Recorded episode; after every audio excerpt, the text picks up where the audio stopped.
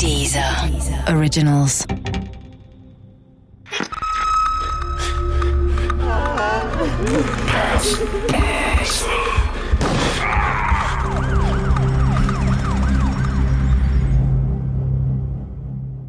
Mord mit bloßen Händen. Teil 5 Im Januar 2017 begann der Prozess gegen Tuba S. Ich wollte unbedingt dabei sein und diese Frau live erleben. Ich wollte mit ansehen, wie sie darauf reagierte, wenn ihr diese unglaublichen Taten vorgeworfen wurden. Ich hoffte auch, dann endlich besser zu verstehen, warum sie es getan hatte, drei Menschen mit bloßen Händen zu ermorden. Für ein bisschen Geld? Aus Habgier? Doch leider war ich nicht die Einzige, die sich für den Prozess interessierte.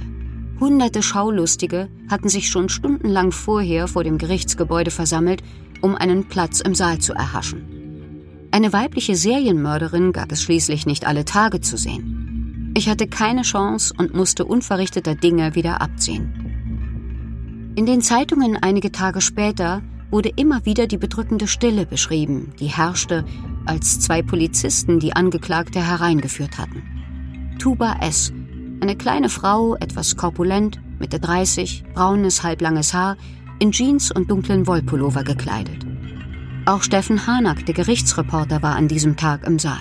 Tuba S. wirkte auf mich spontan wie ein Bullenbeißer, wie man das salopp formuliert nennen würde. Es war eine etwas kleinere, stämmige Frau. Sie wirkte so ein bisschen untersetzt und sie wirkte sehr herb, also so ein bisschen buschikos. Und ich habe spontan gedacht, als ich sie sah, mh, ja, ein bulliger Typ, wirklich ein Bullenbeißer. Staatsanwalt Thomas Hauburger musste etwa im gleichen Alter gewesen sein wie die Angeklagte. Dennoch wirkte er von Anfang an entschlossen. Seine Äußerungen waren voller Überzeugung. In ruhigem Ton trug er seine Mutmaßungen vor, die damals bloße Theorie waren. Denn was Thomas Hauburger zum Prozessauftakt in der Hand hatte, waren nur die DNS-Spuren unter Erich N.s Nägeln und ein paar gefundene Gegenstände aus Tuba S. Wohnung. Es gab weder Tatzeugen noch ein Geständnis. Und Tuba S. schwieg zu allen Vorwürfen. Doch die Beweislast gegen sie war erdrückend. Im Laufe der Vernehmung verstrickte sie sich in erstaunlich viele Falschaussagen. Zum Beispiel die Sache mit der Spielbank in Lich. Tuba S. wollte dort zur Tatzeit des Mordes an Erich N. gespielt haben. Die Angestellten in der Spielothek konnten sich auch an sie erinnern, aber nicht an den genauen Tag. Tuba S. erklärte daraufhin, sie habe an dem Samstag Geld in Lich abgehoben und könne das durch einen Kontoauszug belegen. Aber der Kontoauszug, den sie der Polizei abfotografiert zugesendet hatte, war gefälscht. Offenbar nicht mal gut. Tuba S. hatte zwar tatsächlich Geld in Lich abgehoben, aber nicht am Tag der Tat, sondern einen Tag zuvor. Damit war ihr Alibi also wieder hin. Bei der Überprüfung ihrer Finanzen fielen der Polizei allerdings zwei wichtige Dinge auf. Tuba S. hatte große Geldprobleme. Und Sie hatte am Tag des Mordes in einem Baumarkt einmal Handschuhe und in einem Supermarkt zwei Flaschen Bier gekauft. Staatsanwaltschaft Thomas Hauburger rekonstruierte aus diesen Informationen schließlich folgenden Tatablauf. Tuba S. brauchte dringend Geld. Sie erinnert sich daran, dass ihr ehemaliger Nachbar, den sie schon einmal bestohlen hat, größere Mengen Bargeld in seiner Wohnung aufbewahrt und beschließt, sich dieses Geld zu holen. Sie kauft die Handschuhe, um keine Spuren zu hinterlassen, und das Bier, um den Eindruck eines harmlosen Besuchs zu erwecken. Unbeobachtet gelangt sie ins Haus in der Sudetenlandstraße und verschafft sich Zutritt zu Erich Enns Wohnung. Dort schlägt sie dem Rentner ins Gesicht, überwältigt ihn, setzt sich auf seinen Brustkorb, wobei seine Rippen brechen, und erwürgt ihn mit bloßen Händen. Sie durchsucht die Wohnung, nimmt Schlüssel, Laptop sowie wahrscheinlich auch Bargeld an sich und sucht das weiter. Erst später am gleichen Tag wird sie sich Gedanken darüber machen, wie sie die Tat vertuschen kann. Sie nimmt das Risiko auf sich gesehen zu werden und kehrt zum Tatort zurück. Dort stapelt Tuba S. Windelpakete unter dem Bett, verteilt Benzin auf Matratze, Boden und Regal, montiert die Rauchmelder ab und legt einen Brand, der alle Spuren beseitigen soll. Selbst als Thomas Hauburger seine Version von den Morden an Erich N. und Jole G. sowie deren Tochter Silvia vortrug, blieb Tuba S. vollkommen ruhig.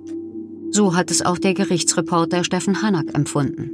Denn obwohl der Psychiater in einer beeindruckend und erschreckend klaren Weise deutlich gemacht hat, dass es sich bei Tuba S. um eine Psychopathin handelt, hat die keinerlei Regung gezeigt, hat geschwiegen, wie den ganzen Prozess über auch, was aber auch ihrem Wesen mutmaßlich entspricht. Denn der Psychiater sagte auch, ein Wesenszug ist von Tuba S und auch von Psychopathen, dass sie eben überhaupt kein Empathievermögen besitzen. Denen fehlt jede Empathie. Und man konnte nur anfangs merken, sie hat ab und zu sich die Haare aus dem Gesicht gestrichen und hat dann aber mal den Psychiater angeschaut, mal die Richterbank, mal ins Publikum. Es war klar, dass Tuba S Teilnahmslosigkeit nicht mit Harmlosigkeit gleichgesetzt werden durfte.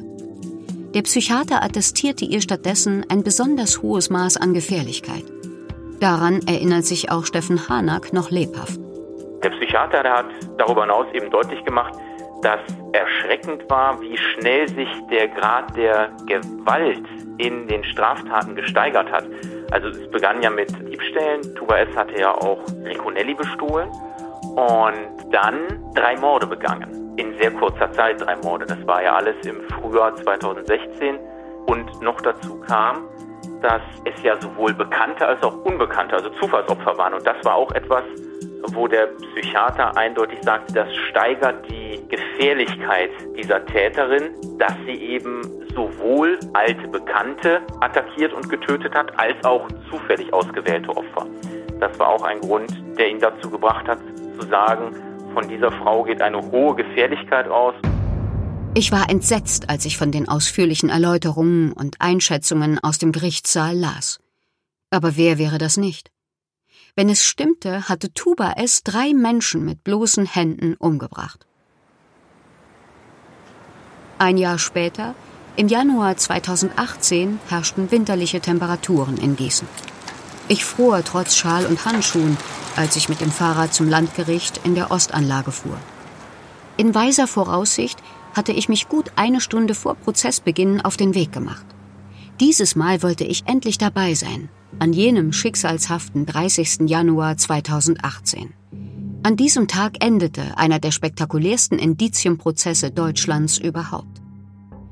Endlich wurde ein Urteil gegen Tuba S. gefällt. Trotz aller Pünktlichkeit kam ich dennoch zu spät.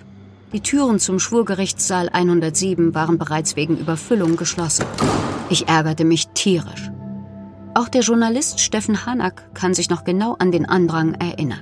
Das Interesse an dem Prozess, an dem ganzen Fall Riconelli war sehr groß. Also der Gerichtssaal war der größte im Gießener Landgericht. Die Schwurgerichtskammer tagt immer im größten Saal. Da waren praktisch immer alle Zuschauereien besetzt. Und an bestimmten Tagen wie denen, an denen ein psychiatrisches Gutachten verlesen wurde oder das Urteil verkündet wurde, war es wirklich zum Bersten voll. Bei der Urteilsverkündung folgte die Richterin der Forderung von Staatsanwalt Thomas Hauburger. Tuba S. wurde zu lebenslanger Haft mit anschließender Sicherheitsverwahrung verurteilt. Für den Mord an drei Menschen aus Habgier. Jeder normale Mensch wäre in diesem Moment wohl zusammengebrochen oder hätte zumindest vollkommen erschüttert reagiert. Aber nicht Tuba S. Sie blieb völlig ungerührt. Das Bemerkenswerte war eben, dass Tuba S eben tatsächlich auch bei dieser Urteilsverkündung ganz eiskalt und ruhig geblieben ist und keine Miene verzogen hat. Also wirklich ein völlig emotionsloses, mimikfreies Gesicht. Das ist schon beeindruckend, denn lebenslange Haft ist per se ja ein schweres, ein hartes Urteil und kombiniert mit einer anschließenden Sicherungsverwahrung ist das ja nochmal ein Hammer obendrauf. Aber Tuba S hat das also genauso schweigsam und emotionslos entgegengenommen wie nahezu alle Anwürfe und alle Situationen, die sich in diesem Prozess ergeben haben. Noch heute denke ich über das Urteil nach. Tuba S. war bis dahin die zweite Frau in Deutschland, die in Sicherungsverwahrung genommen wurde. Und Sicherungsverwahrung, das ist ja keine Strafe, sondern nur das letzte Mittel. So sieht es auch die Gerichtsgutachterin Sigrun Rossmanit aus Wien. Die Sicherheitsverwahrung stellt eigentlich auf die Gefährlichkeit ab zum Schutz der Gesellschaft, dass hier jemand in einem hochgesicherten Bereich auffällig ist, Therapie bekommt, in der Hoffnung, dass er irgendwann wieder in die Sozietät integrierbar wird. Aber man darf nicht davon ausgehen, dass alles behandelbar ist und alles resozialisierbar ist. Ich glaube, das Schwierigste für Sicherheitsverwahrte ist eine gewisse Aussichtslosigkeit, weil sie ja immer wieder äh, hoffen, doch entlastbar zu werden und diese Hoffnung immer wieder enttäuscht wird. Tuba S. wird also möglicherweise nie mehr aus dem Gefängnis entlassen werden. Für sie wird der Fall also niemals vorbei sein. Und für mich? Ich bin bereits ein halbes Jahr nach dem Mord aus der Sudetenlandstraße ausgezogen. Ich habe mich in der Wohnung einfach nicht mehr wohlgefühlt. Losgelassen hat mich der Fall aber trotzdem nicht. Im letzten Jahr habe ich mich dazu entschlossen, das Jurastudium endgültig aufzugeben. Gehadert hatte ich mit der Entscheidung schon lange, aber erst nach dem Prozess an Tuba S war ich mir sicher. Ich wollte Psychologie studieren. Die Faszination dafür, was in den Köpfen von Serienmördern vor sich geht, hatte mich nie losgelassen. Ich wollte verstehen, warum ein Mensch so handelt, wie er es eben tut. Die ersten zwei Semester liegen inzwischen hinter mir. Weniger Arbeit als mit dem Jurastudium habe ich bei weitem nicht. Aber gelernt habe ich schon jetzt mehr als in den drei Jahren Rechtswissenschaft. Ich kann die Härte und Gefühlskälte von Tuba S angesichts ihres Urteils begreifen zumindest auf dem Papier. Ob ich mit dem Fall abgeschlossen habe? Ich sage mal so, ich bin froh, dass ich noch einige Semester des Lernens vor mir habe.